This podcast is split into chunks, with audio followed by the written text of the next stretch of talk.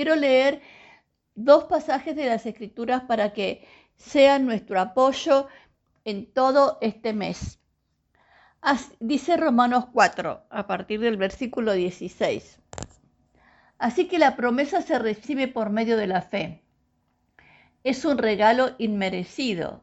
Y vivamos o no de acuerdo con la ley de Moisés, todos estamos seguros de recibir esta promesa si tenemos una fe como la de Abraham, quien es el padre de todos los que creen.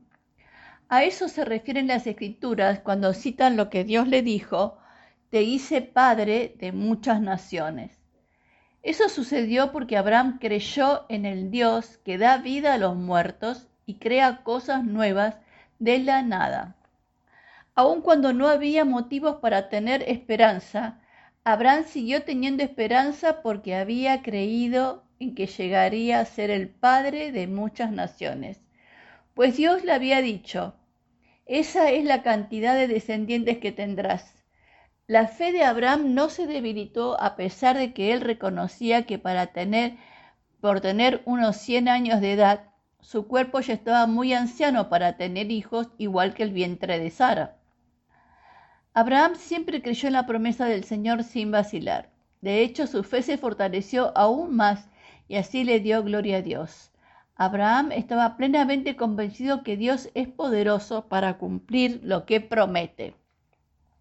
Y la otra escritura está en Hebreos 11.1. Tener fe es tener la plena seguridad de recibir lo que se espera, de estar convencidos de la realidad de cosas que no vemos. Tener fe es tener la plena seguridad de recibir lo que se espera, es estar convencidos de la realidad de cosas que no vemos.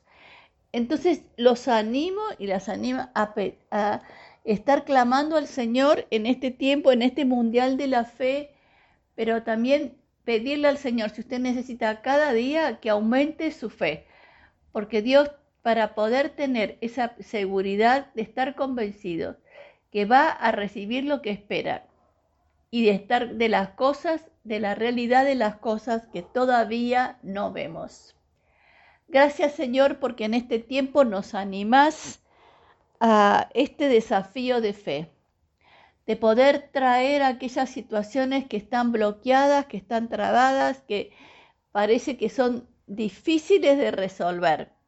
Y sin embargo, nos llamás a tener fe, esa fe que tenía Abraham, esa fe que dice que su fe no se debilitó a pesar que las circunstancias no eran las mejores para que ellos pudieran concebir, concebir un hijo.